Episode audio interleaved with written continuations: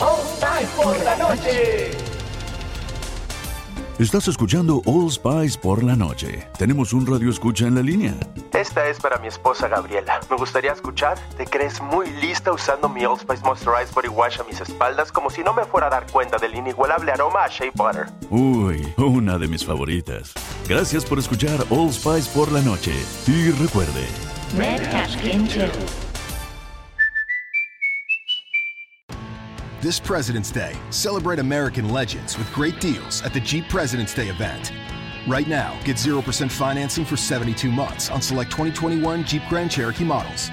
Excludes Grand Cherokee L, SRT, and Trackhawk. 0% APR financing for 72 months equals 1389 per month per 1000 finance for all qualified buyers through Chrysler Capital regardless of down payment. Not all buyers will qualify. See dealer for details. Take retail delivery from dealer stock by 228 2022. Jeep is a registered trademark of FCA US LLC.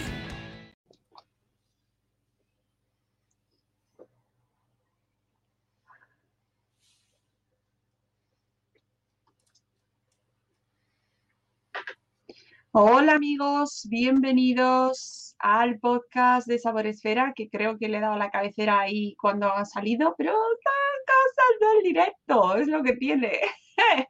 Bienvenidos a un nuevo podcast, volvemos después del verano y no estoy sola. Como siempre, me hago muy, estoy muy bien acompañada, me hago acompañar por mis compis Rocío Cano y Moni. ¿Cómo estáis, chicas? Buenos días. Muy bien. Espérate, que no sé si se está escuchando. A ver ahora. A ver, chicas. ¿Hablamos? ¿Hola? Sí, sí. ¿Se nos Hola, escucha? hola. ¿Se nos oye? Ahora, ahora, sí, ahora sí. Bien. Bueno, ¿cómo estáis? ¿Qué tal? ¿Qué tal el verano? El, este, este, este, esta pausa gastronómica que hemos hecho. Pues la verdad, yo por mi parte, tranquilo eh, eh, y, y- y, eh, un año diferente. O sea, si hay algo que caracteriza este año es que hemos podido descansar.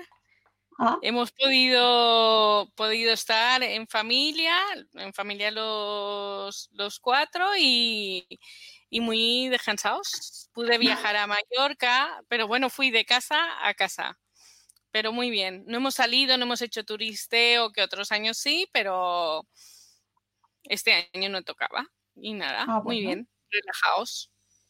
Hemos mucha comido cocina. mucho. Eso, Sí, eso es lo que iba a decir. Mucha comida mallorquina, muchas ensaimadas y mucha, pero bueno, una vez al año no hace daño.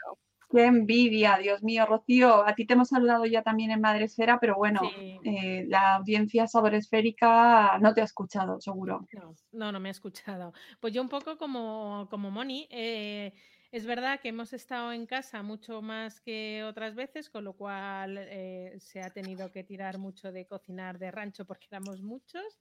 Y, y bien, bien, bien, conociendo sitios nuevos, todo hay que decirlo, porque quizá ahora eh, yo he aprovechado para ir a sitios de que tenía ganas de ir, de, de gastronómicamente hablando, y, y que bueno, pues eh, también echar una mano a, esta, a estos eh, lugares y que, que sí que lo han necesitado. En particular estoy hablando, por ejemplo, de un restaurante que hay en las Nadas del Marqués, que es el restaurante Monte Carlo. Habían hecho una reforma importante, habían creado una bodega para ampliar su cata de, de vinos y, y se la han tenido que comer con patatas, básicamente. Uh, Ay, Eh, hay que, hay es que complicado ayudar. para ese Es sector. complicado. Hay que, hay- yo creo que es el momento de, de ayudar, es verdad, que con, con cabeza y con responsabilidad. Y, y, bueno, cada uno sabe muy bien lo que tiene que hacer. Yo, nosotros lo probamos y efectivamente cumplían perfectamente, no el metro y medio entre mesas, es que había, pues eh, eh, no os digo más, que era un salón de bodas y éramos cinco mesas. Imaginaos cómo Guau. estábamos. Claro. Es que esos Eh, sitios son los que te hacen ganas de luego volver porque notas que Claro. está todo bien y correcto. Claro, claro, claro. Efectivamente. Y vienen tiempos duros para el mundo gastronómico. A mí me da muchísima pena. Muchísima, muchísima pena. Porque es una cadena, en, en definitiva. Claro. Pues sí. Pero nosotros volveremos, volvemos a contarlo y estaremos aquí para ver cómo se va desarrollando todo. Esperamos que dentro de, sabemos que va a ser complicado, pero bueno, o sea, habrá que ir contándolo y, viendo a ver qué va pasando. pero sí, efectivamente las perspectivas son complicadas. Eh, lo primero, ya sabéis, en nuestros podcasts es eh, mantenemos la estructura tradicional y lo primero, amigas mías, son las noticias, así que vamos con ellas.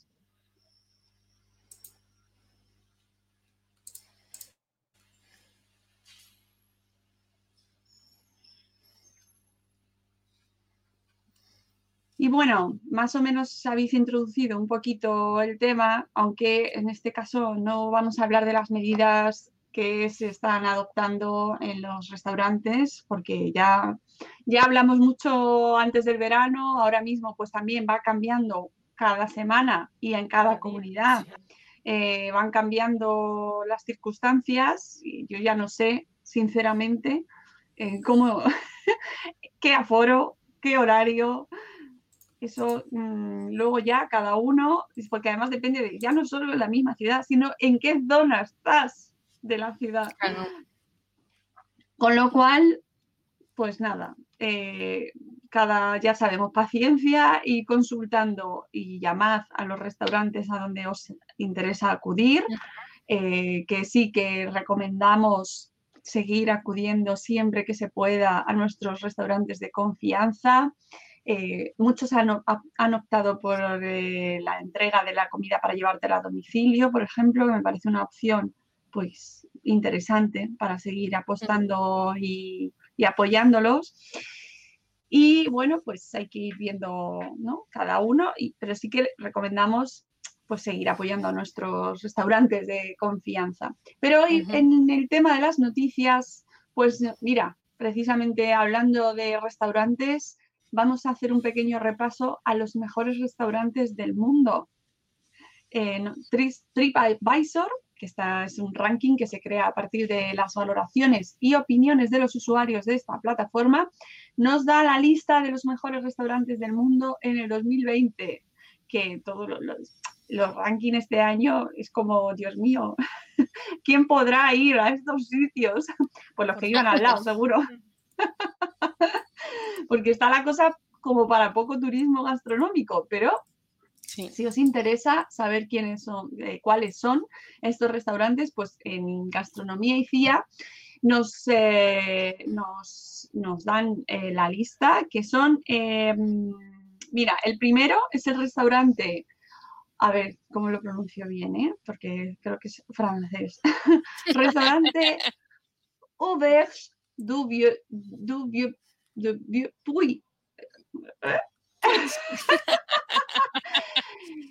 eh, del chef Gilles Roujon, como mejor restaurante del mundo, que pues mm, yo creo que está, pues está, eh, es francés. Cuenta con tres estrellas Michelin. Es reconocido por una cocina que conjuga creatividad, estacionalidad y proximidad, que son mm, tres factores eh, que están siendo este año fundamentales, el tema de la estacionalidad y la proximidad. Esto que hablábamos antes de que te pille cerca. no, y sobre todo el comercio de proximidad, ¿no? De utilizar eh, ingredientes de tu zona y también esa parte medioambiental, de cuidar eh, los, nuestros recursos a nuestra disposición. Los críticos aseguran que el trabajo culinario sobresale al conseguir un equilibrio perfecto y al comprender lo que quieren los comensales. Pues esto, el restaurante Auberge du Vieux, du ¿vale? El segundo sería el restaurante también francés, tengo la sensación, La Ville Blanche, venga, este es más fácil, del chef Jean, Jean-Yves Loranger. ¿vale? Que tiene una estrella de la guía Michelin y eh, se valora el trabajo del cocinero que ofrece una cocina moderna con ingredientes también de proximidad y teniendo presente la estacionalidad. Pero lo cierto que esto nos dicen desde eh, este diario digital especializado en noticias gastronómicas, que son cuestiones que la mayoría de los grandes cocineros están teniendo muy en cuenta y también entra como novedad en la, en la clasificación como el anterior. Y el tercero, ¿vale? la tercera posición es el restaurante Chila, un local argentino con bastantes buenas críticas por la calidad de su cocina tradicional argentina, así como su apuesta contemporánea, e internacional. También novedad en la clasificación y destaca pues diferentes gustos y necesidades con opciones veganas, vegetarianas, eh, intolerancia al gluten. Me parece un punto muy interesante, porque es verdad, chicas, no sé qué opináis vosotras, que se están haciendo ya eh, como muy diverso también las ofertas en los restaurantes, ¿no? Que se está valorando mucho que exista esa oferta para, pues, eh, para intolerancia eh, al gluten, ¿no? La oferta vegana. Claro. Y entiendo que si vas con un grupo de amigos, pues que cada uno pueda pedir en cuanto a sus circunstancias, ¿no? Entonces, mm, cuanto más completo, mejor, ¿no? Incluso se han adaptado al tema COVID. Eh, sí que puedes pedir, por lo menos donde estuve yo, puedes pedir un plato para compartir y te lo ponían en platitos chiquititos. Ah, claro, es verdad. Que no, que no está mal pensado. está muy pensado. ¿Se puede compartir? Sí. Nos lo dividieron en cuatro y cada uno tenía su platito. Eso, pues, son, nos hemos tenido que ir adaptando a las intolerancias, a las diferentes tendencias. Es verdad que el tema del veganismo cada vez hay más gente vegana, más gente vegetariana. Y, bueno, pues se han ido adaptando. Está bien. Por supuesto, es algo que hay que tener en cuenta a la hora de valorar un restaurante. Claro. Si pues hay alguien en el grupo que es intolerante, siempre es, a ver, ¿puedo ver la carta? Si está adecuada, pues mira, a ese sitio que vas. Sí, sí, y antes, esto que antes, hace tiempo, se veía como muy especialitos, o sea, no se decía antes de, hoy es que es muy especialito a comer. Ahora, fijaos, se está valorando en los grandes restaurantes como una, un punto a su favor. ¿Cómo vamos cambiando, eh? Y claro, el tema... Perdona, Mónica, sigue. No, no, no, di, di, di. Iba a comentar una cosa luego. Que se han ido también adaptando es lo de la comida para llevar. Sobra la comida y te, y te dicen, te lo preparamos para llevar. Y antes era como, no. ¿cómo lo vas a pedir? No, si lo has pagado es tuyo, lo van a tirar. esto es para el perro, ¿me lo pones? Claro, era para el perro y no era para el perro. Luego se lo cenaban. Pero ha sobrado media Claro, es que ha sobrado, mm, es que si lo van a tirar, te lo llevas. Y, igual que en casa cuando sobra comida, te lo comes. eso es. Y yo creo que ahí ya hemos ido también cambiando el chip, que no sea vergüenza y es incluso hay sitios donde ya te lo ofrecen para llevar claro. sobre. Y está fenomenal. Cuanto menos claro. mejor. Eh, ¿Querías añadir algo, Mónica? Nada, simplemente yo quería comentar, mi padre, por ejemplo, que es diabético, a veces que hemos ido a algún restaurante que hay un menú de degustación eh, pues mm, lo comenta al principio y entonces, por ejemplo, si en la parte de postre o alguna receta, sabéis que algunas recetas, aunque sean, eh, entre comillas, por denominarlas de alguna manera saladas, pueden llevar un poquito de azúcar. Pues entonces él dice, soy diabético y entonces a lo mejor algún plato o el postre, por ejemplo, lo adaptan en, otra cosa y eso es, maravilloso.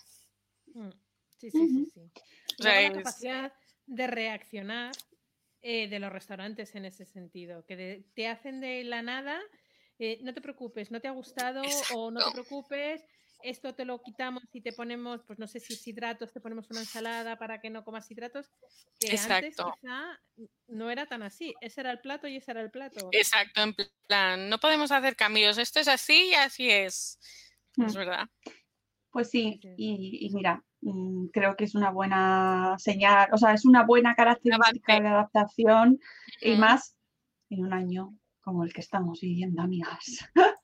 y más cambios, más cambios los que traen los tiempos eh, con eh, el nombramiento que se ha hecho además en estos últimos días, también de manera virtual, como todo lo que estamos haciendo últimamente, de la eh, presidenta de la Real Academia de Gastronomía y que ha sido, en este caso, es Lourdes Plana, la directora de Madrid Fusión y divulgadora gastronómica. Eh, cargo este de presidente de la Real Academia de Gastronomía que había ocupado durante los últimos 40 años que son muchos. eh, que yo tengo. Vamos, pues toda una vida, como vemos.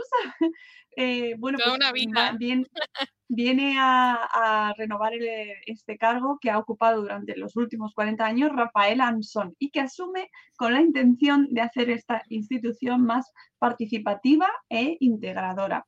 En el diario El Economista aparece una entrevista eh, rimando con, la nueva presidenta. Presidenta. Eh, y bueno, pues me parece muy interesante que mm, vaya primero eh, vayan entrando cada vez más mujeres, eh, porque de hecho eh, esta mujer es la primera mujer que ocupa este cargo. ¿Vale? Y, bueno, y luego pues que se vaya renovando un poco las instituciones, ¿no? Mm, un poco de aire nuevo, que espero que se vaya viendo. Tampoco es que sea yo la mayor experta en la labor de la Real Academia de Gastronomía, pero que yo creo que le va a venir muy bien una nueva, unos nuevos aires. Claro. Totalmente de acuerdo. con el cambio. Estoy convencida que, el hecho de cambiar lo que es la junta directiva son nuevas, nuevas ideas y, no siempre lo mismo. Ilusiones. Eso es, eso es. Y luego, bueno, también viene de un ámbito como es Madrid Fusión y, dentro de la divulgación. Y bueno, Rafael Anson ya sabíamos que también era, era divulgador pero que le puede dar otro concepto, le puede dar otro aire y más ahora que necesitan tanto apoyo en una época tan difícil como, el que viene. Sí, me parece un momento fundamental para este, para este nombramiento, por eso de hecho me ha parecido muy interesante comentarlo hoy. Y, me, parece interesante el mensaje que lanza ella ahora que ha sido nombrada presidenta junto a la Junta Directiva que dice que van a trabajar para impulsar una Real Academia de Gastronomía más participativa e integradora, fortaleciendo su papel como eje vertebrador del sector gastronómico en España, que creo que es un, buen objetivo en estos momentos tan complicados a los que nos enfrentamos todos y el sector de la gastronomía pues también. Así que lo iremos viendo. Y para terminar, ah, esto me encanta. a mí también, me ha encantado. Ay, Aquí nos vamos a dejar, os, lanzamos eh, esta noticia para que quien quiera se atreva, ¿eh? porque tenéis tiempo. Se trata de el concurso al mejor panetone artesano de España 2020. Eh, este concurso ha abierto su convocatoria y está dirigida a maestros panaderos y pasteleros artesanos en activo de toda España y se premiará a la mejor elaboración con un galardón para el establecimiento y mil euros. El plazo de inscripción finaliza el 10 de noviembre. Eh, Moni, no, no tienes establecimiento, en este caso mm, me parece que no se puede participar. Me encantaría ser jurado, me encantaría oh. ser jurado. o sea, yo creo que más que participar, yo disfrutaría tanto ser jurado y además es como amplio, ¿no? Eh, debe haber un montón. me encantaría. Pero oye, vamos a, vamos a barrer para casa y vamos a lanzar desde aquí, desde ya mismo, desde hoy, no el concurso, porque va a ser difícil eh, hacer un concurso de, panetone online, pero sí vamos a lanzar desde ya mismo un eh, carnaval de post de la mejor receta de panetone. ¿Qué os parece? No me lo puedo creer. ¿Sí? ¿En serio? Me encanta. Me encanta, porque además. De, de panetone? Venga, me encanta, me encanta. a ver quién es el más original. no lo vamos a poder probar, es una pena, la verdad. Pero, bueno, yo creo que el, panetone, yo, mm, o sea, yo creo que la base es cuando lo rompes y ves esa amiga que tiene Ahí que es como dicen, mm, a mí me encanta mojadito en el café con leche. Oh, por favor. Ahora quiero comer panetones. Oye, ya están, ya están empezando a venderlos, ¿eh? Yo ya los he visto. ah, yo no los he visto. Es que no voy a hacer compra. La hago últimamente desde el confinamiento. La, me he acostumbrado. Cada viernes eh, la hago internet y, solo compro fresco en, el mercado. Pues o sea, que no he tenido que ya lo puedes encontrar, ya están apareciendo y me parece muy buena idea empezar ya a preparar. Yo no he hecho nunca panetone, ¿eh? este año me voy a poner. Es, una receta complicada y que necesita sus tiempos, pero obviamente el resultado... Como el roscón, es el, es el roscón nuestro. O sea, es tener una planificación, exacto, una planificación de horas, de elevados. Vale, pues nada, nos ponemos me en... imagino que a ver si podemos buscar un experto en panetone, que será el reto para el, para el- el mes que viene, que ya es octubre y ya empezará a oler a Navidad. Eh, me imagino que esto será como el tema de la paella, que ¿a qué se considera panetone? Panetone tiene que Claro. tener una serie de ingredientes y todo lo que no sean esos ingredientes es panetone con la nariz arrugada. Exacto, es bi- bizcocho, brioche, porque Eh, entraría, pues, ahí, ¿no? entraría en el mundo brioche, ¿no? Un poquito la amiga. Sí, es, pero es claro. brioche. Eh, yo creo que lo que podemos hacer, y esto, es, eh, esto se decide en noviembre, pues para el podcast de noviembre nos esperamos a ver quién gana ese concurso de mejor panetone artesano de España, artesano de España, Ya e intentamos que venga. Oh, ¿Qué os parece? me parece una genialidad. Nos estamos poniendo una de deberes hoy. es- Parece una, Bueno, parece una reunión de equipo más que un podcast, pero está fenomenal. Y oye, muy bien. Oye, todas las ideas, todas las si ideas no- hacerlo así. Y oye, si se os ocurre a alguien los que estáis escuchando alguna otra idea, somos Que sí. Exacto. que si no puede venir el ganador, claro, si no puede venir eh, por lo que sea, pues no, ya lo contaremos y lo intentaremos. Nosotros, inten- de todas formas, eh, vamos a tener algún que otro invitado antes, pero esto ya lo, lo iréis viendo porque hasta que no salga, no quiero yo vender la burra, como se dice. Ah, A ver, aquí, bueno, no sé si es aquí en, en Barcelona, en Cataluña o a nivel España, pero sí que sé que hay un concurso del mejor croissant. Entonces, Oh. cuando sale publicado, es como que todo el mundo va a ese sitio a comer el croissant. O sea, que yo creo que es algo... mm, sí, sí. O sea, yo lo he leído y sé aquí en Barcelona, ah, no recuerdo el sitio, pero sí que sé la zona porque cuando salió miré para ir y comer croissant, pero y entonces es como, yo creo que es como, jolín, todo el mundo quiere probar el mejor croissant, pero claro, no sé si es a nivel local, a nivel Será local, pero bueno, nacional. lo perseguiremos. En cualquier caso, dejamos pendiente, nos lo apuntamos mentalmente en nuestra agenda saboresférica para noviembre, eh, saber quién es el ganador ganadora de este concurso de panetone y mientras tanto, pues tendremos en marcha este nuestro carnaval de post con recetas de panetone que yo me voy, me comprometo personalmente a hacer. a llevar a cabo. Y dicho esto, terminamos la sección de noticias. No sé si tenéis alguna mm, vosotras, pero Nada, vamos, Yo solo, nada, ¿no? solo comentaría que ayer fue el Día Mundial de la Paella. cierto, Sí, sí. es verdad. Me di cuenta ya por Me- la me noche, encanta me enteré. Sí. Me encanta cuando es el Día Mundial de algo de la gastronomía, porque entras y ves cantidad, claro, obviamente la paella, ya lo comentamos en el otro podcast, la paella valenciana es la original y auténtica, pero a partir de, de ello hay un montón de arroces y paellas que son una delicia. Y me encantó porque encontré unas, unos arroces con unas combinaciones que a mí mm, ni se me hubiera ocurrido por la mente y ahora me crea necesidad. Ahora tengo un montón de recetas por preparar. Pues yo Ah. diré que uno de los, mm, eh, uno de los eh, arroces más recurrentes de este verano en mi casa ha sido el arroz con sepia y gambas y con eh, Mm. caldo aneto de marisco, o sea, de la paella de Uh. marisco de caldo aneto. Se hace rapidísimo y ha sido el, vamos, eh, se tira de arroz mm, de latita, que soy yo, arroz de latita, y el arroz de latita es con gambas y con sepia. Riquísimo, muy recomendable y muy facilito y muy rápido. Pues Y- mira, yo hice ayer arroz negro y también utilicé caldo aneto que tenía aquí en la despensa. Y ya está, Claro. perfecto. Quedó Pues perfecto. yo hice el sábado, Me ¿eh? mi santo hizo el sábado también, risotto, y también tiramos. Y os juro que esto no ha sido preparado, pero también utilizamos la crema de marisco, que es una maravilla, por cierto. ¡Oh! Es una maravilla, ¿eh? Es para no tener ahí. podría serlo, pero no. lo- Pero no lo es. Que, que, por cierto, nosotros porque tenemos, pero eh, la crema de marisco, al igual que el fumet de paella eh, de marisco, eh, lo puedes encontrar en cualquier época del año, lo que es la crema de marisco son de uno de los caldos de temporada de, de aneto y que ya mismo con, cuando ha llegado el frío eh, se pondrá a la venta junto con el de crema de, con el de la sopa de Navidad.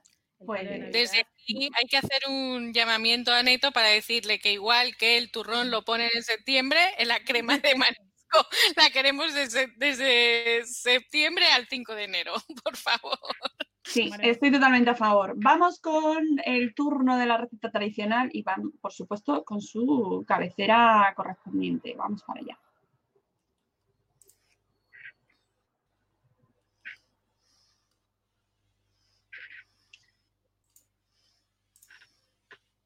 Abrimos la- el armario, sacamos las ollas, las cazuelas y empezamos a oler ya a, a plato de cuchara y a plato de, de- de nuestros padres, de nuestras madres, de mojar pan. Ay, de esos que cuando llegas a casa y "Mm, qué rico que se empañan los cristales, ¿eh? Ese momento en el que se empaña la cocina con las ollas ahí porque es la sección de cocina tradicional con Moni, que, que ya, ya la echábamos de menos, ¿eh? A ver, a ver si os gusta la receta que os traigo hoy. Es una receta genial, perfecta para preparar el día anterior como buen guiso porque se intensifican los sabores y en casa nos encanta. Vamos a hacer una receta, una receta de, vamos a hacer las albóndigas y luego las cocinaremos con sepia y calamar. Vamos a hacer un mar y Mm. montaña.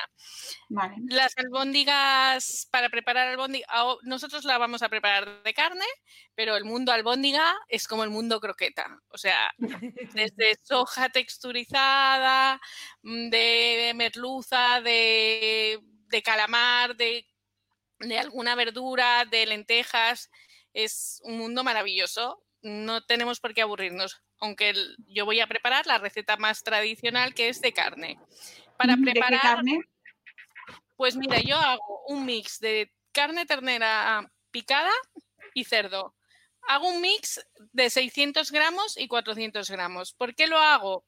Porque para mí la carne de ternera aporta sabor y la picada de cerdo aporta una textura, relaja la textura de la ternera. Es mucho más jugoso. Exacto. Entonces yo hago un 600-400, pero eh, lo voy variar, lo puedo llegar a variar al gusto. Entonces ah, utilizo 600 gramos de ternera, 400 de picada de cerdo, ajo y perejil al gusto, un huevo, una cucharadita de pan rallado, dos rebanadas de pan remojados en leche y sal y pimienta. Esto es la receta base. Luego se puede customizar la receta con hierbas frescas o especias, como os guste en casa o como vayáis a preparar la receta. Lo primero que hacemos es, en un bol amplio, mezclamos la carne. Ponemos la miga de pan a remojo con la leche. Picamos el ajito y el perejil y vamos añadiendo en el bol donde tenemos la carne, el pan rallado, el ajo y el perejil, el pan remojado en leche escurrido, salpimentamos y amasamos bien con las manos hasta que todo esté bien integrado. Este paso es muy importante porque sobre todo el pan remojado cuesta integrarlo, o sea que hay que darle ahí, hay que Mm. poner todo el cariño del mundo. Y entonces, una vez tenemos todo bien mezclado, hacemos bolitas con las manos. Las bolitas, el tamaño, pues mira, esto va al gusto, esto como hemos dicho antes, esto como las croquetas. Entonces, vamos a, for- en mi casa, por ejemplo, les gustan miniaturas, pero Bien. podéis enten- entender que para un kilo de carne, eso es Te pasarte ahí la vida. Exacto, Bueno, o sea que Pero el tamaño importa mucho, ¿eh? Aquí también, así que por favor, Mónica lo sabemos, sí, para- que para Mónica el tamaño importa. mucho, mucho, En mucho. croquetas, en croquetas. Yo sí. las suelo hacer un poco grande, pero a ellos les gusta pequeñitas, pequeñitas, o sea, de, de, boca- de bien. bocado. Muy de bien. bocado. Entonces, eh, si- ahora, si las que vamos a si las vamos a congelar, porque obviamente con un kilo de carne, depende de los que seamos en casa o si somos uno solo, pues vamos a tener que congelar. Para congelarlas, una bandejita, papel sulfurizado, y entonces las vamos colocando en orden, separadas, y la metemos en el congelador. Y una vez estén congeladas, ya las podemos retirar de la bandeja y meter en un tupper. Porque si lo metemos enseguida en el tupper, se nos va a quedar una masa de carne que va a ser una albóndiga gigante. Entonces, dependiendo de la receta o al gusto, se pueden o enharinar o pasar por pan rallado, lo que a vosotros os guste. Una vez tenemos nuestras albóndigas, vamos a preparar un sofrito con una cebolla cortada en pluma y los ajos pelados y chafados. Y cuando digo chafados me refiero o con el cuchillo o con la mano, chafarlos para que queden enteros. Añadimos una guindilla, pero la vamos a añadir entera porque queremos que dé sabor, pero que no pique. Salpimentamos para que ayudar a que la cebolla se cocine antes y dejamos hasta que la cebolla empiece a estar un poquito transparente. Cuando la cebolla está lista, añadimos unos tomates enteros y pelados en conserva y lo vamos troceando con el cucharón y removemos. Dejamos que haga chup, chup, chup, chup, chup, chup. Vemos que el tomate está cocinado. Importante, muy importante, una cucharada de pasta de ñora. La pasta de ñora es para mí en arroces y guisos de pescado imprescindible para potenciar el sabor. La melsa, que no sé si vosotros eh, llamáis melsa a lo mismo que yo. La melsa es de la sepia, el bazo. Y entonces yo siempre la desechaba. Nos, ha pillado. Mm, sí. La, melsa, es como una bolsita que hay dentro de la sepia que tiene como un, como un líquido de textura como naranja. Y yo siempre lo desechaba. sí. Y la... pensé que eran las tripas y lo quitaba directamente. No, e, es, el bazo. Bueno, eh, yo, yo lo llamo Melsa porque aquí se dice Melsa. Y al buscar la traducción en el diccionario pone. Si se dice así, se dice así, ya está. no, no, no, pero Melsa en catalán. Ya. Eh, no sabemos. Eh, y de verdad tienes tres, Vanessa, que están en el chat de Spreaker, nos dice que ni idea. Estamos todas igual. La verdad es que yo creo que eso lo hemos tirado hasta ahora siempre. Ah, yo lo tiraba siempre, entonces la pescatera me dice, pues tú que cocinas mucho y te gustan mucho los guisos y eso, mm, es muy raro que tires la melsa y yo mm, no sabía ni lo que era. Y entonces me explicó que se utiliza, si se integra en los guisos, tiene un sabor concentrado fuerte y da un sabor espectacular. Y es verdad. Ah, buenísimo. A ver, que si te da un poco de cosilla, que ya sabemos que hay cosas que dan cosilla, pues no lo pones. Pero que si es por desconocimiento y no sabes que va a dar un sabor impresionante, mm, ya lo tienes, ya te lo digo. A mí me lo recomendó la pescatera. Creo que en español es bazo y ya está. Pero creo que eh, lo que estaba leyendo así rápidamente eh, eh, como no se suele utilizar y nosotros somos de interior, el resto de España se, habla en catalán o en valenciano que es melsa. melsa. Sí, yo lo conozco como melsa. Sí, sí, pero que lo estoy viendo en diferentes ahora. O sea, ah, vienen que es de origen valenciano, o sea, palabra de origen valenciano. Vale, que se puede utilizar melsa en castellano, ¿no? Entiendo. Eso es. Sí, porque no hay una palabra, no vas a decir el bazo de la sepia. El bazo. Claro, es que a mí me dicen, ¿quieres el bazo de la sepia? Y a lo mejor diría, perdona, que da un poco de cosilla. Vale, entonces añades la mersa, que ya hemos aprendido una cosa nueva, eh, al sofrito. Exacto. Y a la salvo. ¿y sigues con, sigues con la guindilla metida en. sí, yo la dejo hasta el final. yo la dejo hasta el final. Y si no la rompes, no pica. Si la rompes, pica.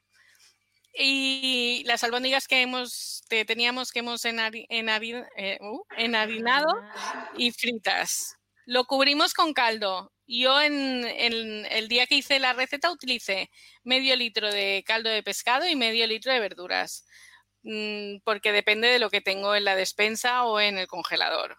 Pero bueno, verduras y pescado va muy bien para esta receta.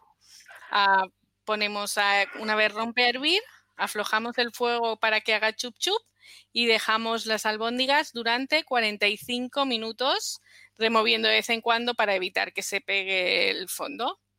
Al final de la receta añadimos los guisantes y apagamos el fuego hasta que se cocinen con el calor residual. Ya he dicho que es una receta que mejora con el tiempo, o sea que si lo preparas la víspera, la, la, salsita se espesa y el sabor se intensifica. Y es una delicia de receta. Es una receta ideal, perdona, te he cortado, para hacer batch cooking. Sí. Exacto. Sí, sí. Y además es una receta que a la gente le suele sorprender bastante la mezcla de, de las albóndigas, por ejemplo, que es carne, con la sepia y el, el calamar, pero realmente hacen como, mm, o sea, mm, no te da la sensación ni que estás comiendo un plato de carne ni que estás comiendo un plato de, de con sabor a mar, o sea, es un sabor muy neutro y es una delicia, es una delicia.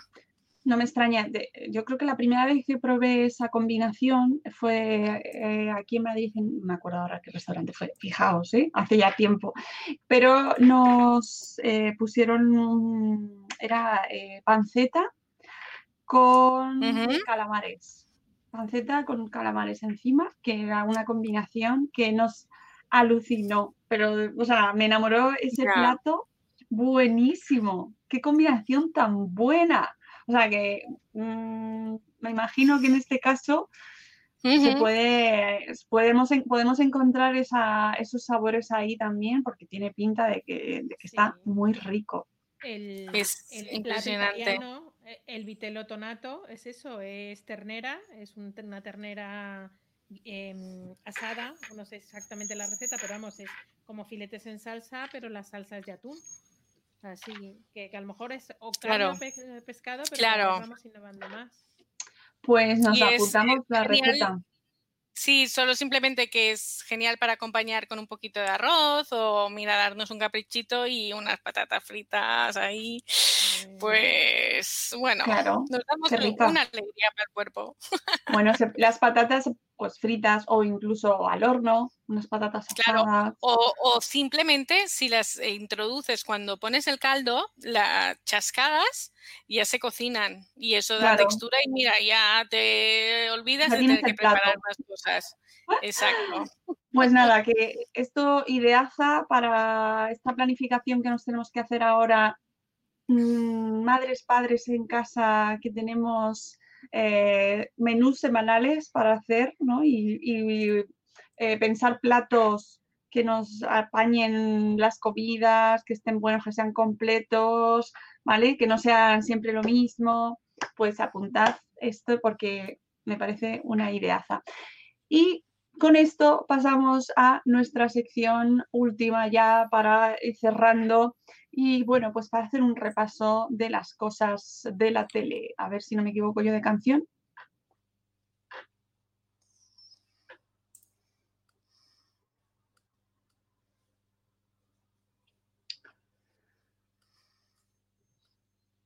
No sé cómo estáis vosotras a nivel televisivo, gastronómico. Eh, ¿habéis visto mucha tele mm, de cocina este verano, estos meses? Mm, no, yo la verdad no he tenido mucho tiempo de... Sí que eh, es, es más que, que tele, he estado leyendo algún que otro libro, pero de tele voy un poco mm, insuficiente. Bueno, no pasa nada. Tampoco es que haya habido grandes, grandes historias ahí que te hayas perdido. Y bueno, así lo más relevante yo creo que hasta ahora, que es cuando ha vuelto a la tele eh, Masterchef Celebrity, Mm, que sí, es eso es como, bueno, pues el, así de lo que más se va a hablar. Que Rocío hace así como, no, no, no, no, porque ya sabéis que tenemos una opinión muy formada sobre este tema. Cada vez lo hemos hablado mil veces, cada vez es más un show televisivo. De hecho, en el primer capítulo os voy a contar hasta dónde he visto yo. Tenían que eh, un atún, un atún hermoso, y que cada uno con una parte tenía que hacer un, pues, el plato que se le ocurriese. Vimos eh, eh, desperdiciar un atún hermoso muy grande, porque realmente lo que se hizo fue una masacre. En contraposición, he de reconocer que eh, creo que lo comentamos en la época del confinamiento, que más que Jordi Cruz hacía de vez en cuando un, directos en, en, su perfil de Instagram. Oh, sí. Y lo sigue haciendo, cosa que me parece muy generoso por su parte, porque hay gente que, bueno, pues se hace eh, su canal de pago o incluso de la escuela de Sí. Masterchef, pero él lo sigue haciendo. Y ayer vi limpiar un rape que os lo recomiendo. Aparte de la receta que es alucinante, es porque es un rape con una camisa de aceitunas negras, que poquito Ah, sí, lo vi, en- no he visto el vídeo, pero lo vi, me salió el post, porque Pues desde que lo contasteis lo sigo. El vídeo solamente los 15, el 15, simplemente ver los 15 minutos primeros es una delicia, porque ve cómo va limpiando el rape, lo que comentabas tú de las diferentes partes que a lo mejor dices, ¿para qué sirve? Entonces te habla del hígado del rape, que puede ser tan bueno como el foie gras, pero más, más tirando a mar, cómo limpiaba perfectamente, cómo eh, se ayuda de la sal, hace unos cortes en, en la piel del rape y lo coge de la cola, se llena las manos de sal para que no se escurra y hace ras y se queda la cola perfectamente limpia del rape. Es una maravilla y yo eso es lo que he hecho en falta en Masterchef que antes sí que había. Venía el, el Jordi Cruz de, el Jordi Cruz de turno, o venía eh, Neko Hacha, que hemos hablado antes del de los restaurantes mejor valorados, o venía el chef de turno y te enseñaba a hacer algo. Y ahora ni te enseñan cómo mal cocinan los celebrities, porque mal cocinan, ni te enseñan ni siquiera cómo viene la gente a cocinar con ellos. A mí me da una pena muy grande. Claro, eso es lo importante, yo creo, ¿no? Sí, bueno, Eso más más. importante. Tendría que ser la esencia del programa. sí, sí, además, eh, pues eso, tiene los mismos problemas que en, en ediciones anteriores, está súper guionizado, con discursos que no entiendes muy bien de dónde vienen, tenemos eh, una ex política que de repente em, habla sobre cuestiones políticas que no vienen al caso y que a mí me dejó como, como, mm, como loquísima. Digo, está hablando de, de Aznar y de Rajoy en Masterchef, eh, ¿en serio? O sea. ¿qué está pasando? Porque me pareció mm, que no venía, ¿no? No, esto sí que, o sea, igual que no claro, me, pero no me es va. un programa grabado. A mí, claro, sorprende, ¿no? Que estas cosas pasen porque dices, mira, es en directo, se me puede ir un poquito, ¿no? Y- O sea, yo Pero es grabado y editado. cuenta- eh, eh, grabado y fue grabado durante la pandemia. Y si te das cuenta, las emociones están a flor de piel. Porque llegó Miguel Ángel Muñoz y que contó que gracias a Masterchef había aprendido a cocinar y gracias a eso estaba pasando. Él decía, he pasado el confinamiento, pero todos sabemos que se grabó durante el confinamiento. He pasado el confinamiento con mi tata y la he podido eh, hacer comida y darla de comer. Y estaba Raquel Meroño y se le saltaban las lágrimas. Se, sona- se notaba que estábamos todavía con los sentimientos en aquel momento a flor de piel porque, bueno, mm, yo creo que no se nos ha olvidado lo que es no poder salir de casa e ir a cazar en lugar de ir a hacer la compra. To- Total. No, parece En que sí que se nos ha olvidado. Sí, hay muchas cosas que sí. Bueno, la cuestión es que, bueno, pues así con sus más y sus menos, eh, nosotros yo sí reconozco que lo seguimos viendo y seguiremos viéndolo, por lo menos mm, si no se estropea demasiado la cosa, porque es verdad que eh, a nivel familiar, pues como que nos gusta verlo. Eh, y alguna cosilla se aprende. Así que bueno, seguiremos ahí porque luego habrá quien diga, pues no os quejéis tanto y no lo veáis. No, bueno, sí, es verdad, pero, pero eh, sigue, sigue pareciéndome interesante a pesar de todo lo que tiene de negativo que, que va ganando. Es decir, me interesa eh, algo seguro que puedo aprender, a pesar de los discursitos y del rollo guionizado. inten- yo intentaré sacarle lo más positivo posible, porque es verdad que me parece que, que, tiene, mm, que tiene mérito y que hay cosas que te lo pasas bien. Y ver a Florentino Fernández, por ejemplo, pues sí que me hace, me gusta porque es un tipo muy divertido. Y en ese directo, y en, es- en el directo de Jordi Cruz de este fin de semana decía que había sido un programa un poco largo el primero, que los siguientes serán más cortos y que nos vamos a reír mucho, y que es la edición en la que mejor se lo han pasado y más divertida. O sea, Bueno, vamos a, vamos a darles pues- una oportunidad y vamos a Venga. ver qué pasa. Sí, sí, sí, sí que lo vamos a hacer yo por lo menos, salvo que mm, surja algo que diga, mira, no lo vamos a seguir viendo porque ya os digo que la vemos en turnos, eh, en turnos no, en, en partes porque es larguísimo y entonces la vamos poniendo a trozos, cada día vemos una parte y ya, normalmente si lo echan el martes, pues yo llego, sigo viendo programa de Masterchef hasta el viernes, el Nosotros sábado, también, Nosotros también, ahora hemos cogido esa táctica. se nos hace el programa eterno, pero bueno, pues oye, bien, porque además a los niños les gusta y, y- y algo sí que aprenden, ¿eh? Tengo que Sí, decir que claro. cose- con muchas cosas se quedan. Luego, más cosas de tele, pues tampoco es que haya mucho más, ha vuelto, hay nuevos episodios de Top Chef eh, Estados Unidos, la edición de Estados Unidos, que no sé si la habéis visto, porque aquí en España hubo, hubo uno- una solo, creo, si no me equivoco, creo que solo hubo una. No, ha. ¿Hubo dos? Ah, eh, Fue una muy potente y luego ha habido un par de ellas y ya no ha habido tanto éxito. Mm. Pero yo creo que. No, cuatro, cuatro temporadas. ¿Cuatro hubo aquí en España?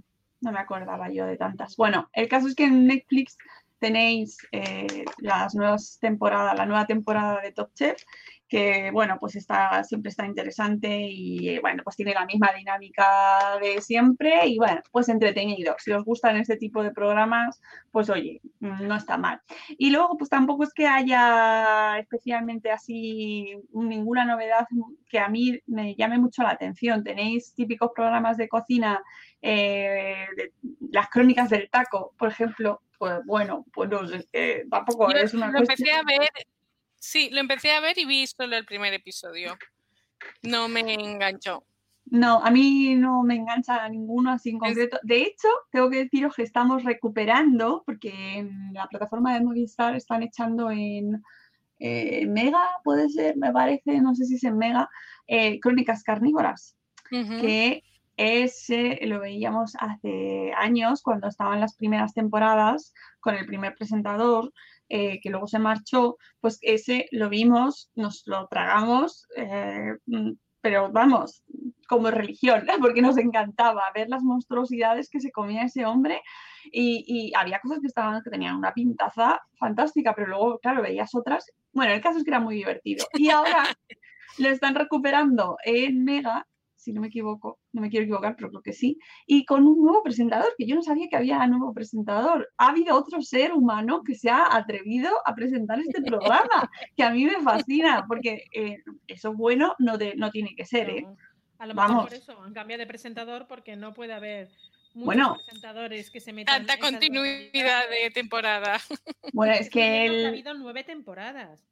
Nueve Sí, temporadas comiendo de esa manera, este chico cuanto menos tiene que sufrir un poquito del estómago. El anterior sí que se tuvo que marchar mm, porque que lo tuvo que dejar. O sea, yo he leído entrevistas en las que decía que es que no lo aguantaba más, que estaba días, el día ese que iba a hacer el reto no comía, eh, intentaba, pero que al final le tiene que sentar mal. O sea, y luego cogió muchísimo peso, luego para quitarse eso pues le costó la vida.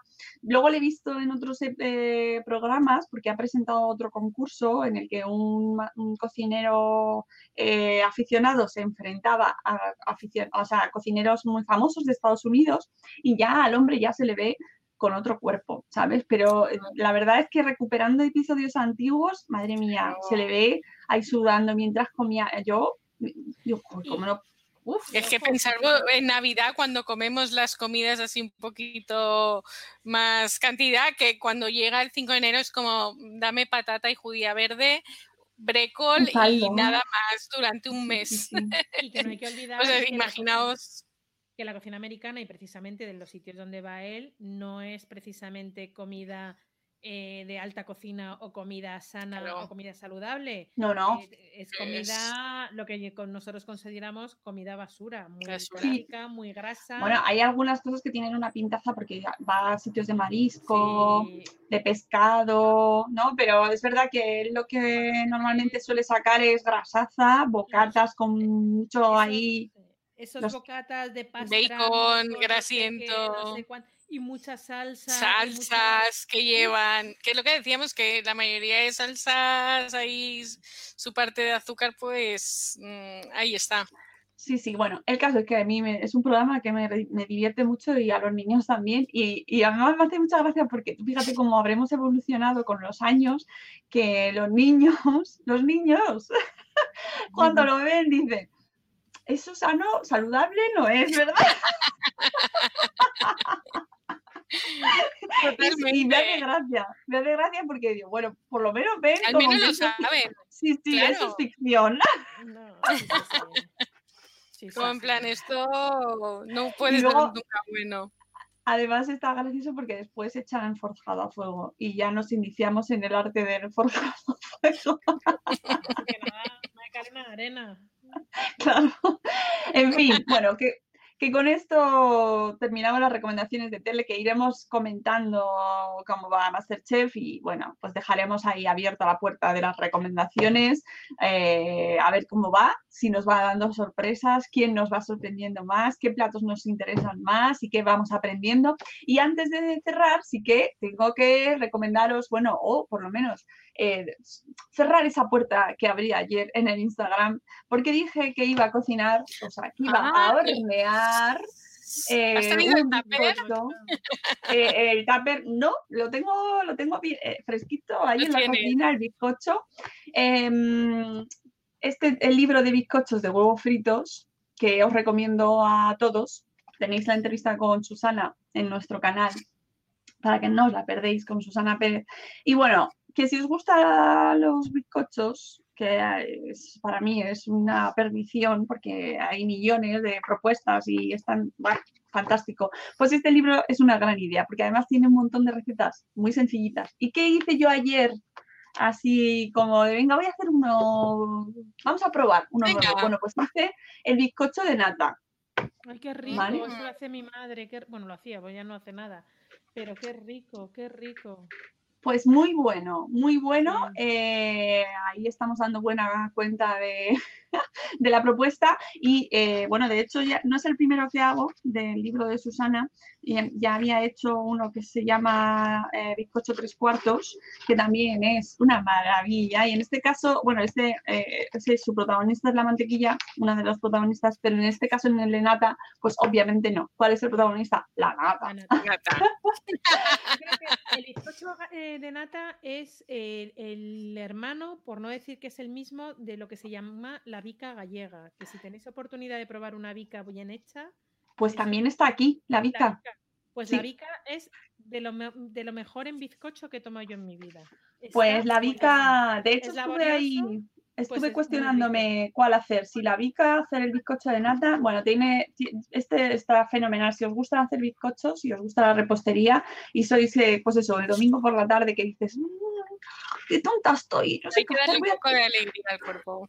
Pues y, a mí eso de probar nuevas recetas, pues iré trayendo libros de repostería que, y, y de otras cosas que vaya encontrando por aquí, por mi casa, que tengo muchos, y así os voy recomendando pues, autores y cosas. Y tendremos sorpresa de aquí al próximo podcast porque tendremos invitada, invitada. Y libro también. Así que ya lo veréis. Veremos. Ya lo veréis, sí, sí, sí. Y, y nada, chicas, que con este, con esta recomendación del bizcocho de nata, bizcocho, con esto exactamente, Con con, este bizcocho, bizcocho, con este bizcocho que mm, está buenísimo. Solo tengo que decir que está riquísimo. con- el, el paneto. Entre el Oh. Bizcocho, por las favor. de Mónica y el bizcocho de Mónica, creo que voy a redesayunar cuando cuelgue. Bueno, ya casi se va acercando la hora de comer, hay, sí. que, hay que ir preparando ya la mente. Pues con esto nos despedimos, amigas, un placer, eh, como siempre, hablar con vosotras, que ya sabéis que, que es una maravilla, y que nos escuchamos mm, el mes que viene, ¿no? Este septiembre, octubre. pues en octubre. Octubre, Con, con cambio de temporada, nuevos con ingredientes. cucharas, con cucharas ya. Ya con Sí. cuchara. Exactamente. Así que, mm, amigos, nosotros nos vamos. Ya sabéis que po- podéis escucharnos en nuestro feed, en el podcast, y que eh, tendremos programa entre medias, entre un siguiente podcast y este, pero ya lo veréis porque será una entrevista muy interesante y una novedad editorial. Así que ahí os dejo con el hype y nosotros nos volvemos a escuchar en octubre. Que cocinéis muy bien y que nos lo enseñéis en redes. Podéis seguir a, a Moni en Mami Stars Cook y a Rocío en Corriendo Sin Zapatillas y nosotros, por supuesto, en el canal de Sabor Esfera en todas nuestras redes. Volvemos el mes que viene, amigos. Adiós. Adiós. Spice por la noche. Estás escuchando All Spice por la noche. Tenemos un radio escucha en la línea. Esta es para mi esposa Gabriela. Me gustaría escuchar. ¿Te crees muy lista usando mi Old Spice Moisturized Body Wash a mis espaldas como si no me fuera a dar cuenta del inigualable aroma a Shea Butter? Uy, una de mis favoritas. Gracias por escuchar All Spice por la noche. Y recuerde, Red Cashkin 2. All Spice por la noche. Estás escuchando All Spice por la noche. Tenemos un radio escucha en la línea. Esta es para mi esposa Gabriela. Me gustaría escuchar. ¿Te crees muy lista usando mi Old Spice Moisturized Body Wash a mis espaldas como si no me fuera a dar cuenta del inigualable aroma a Shea Butter? Uy, una de mis favoritas.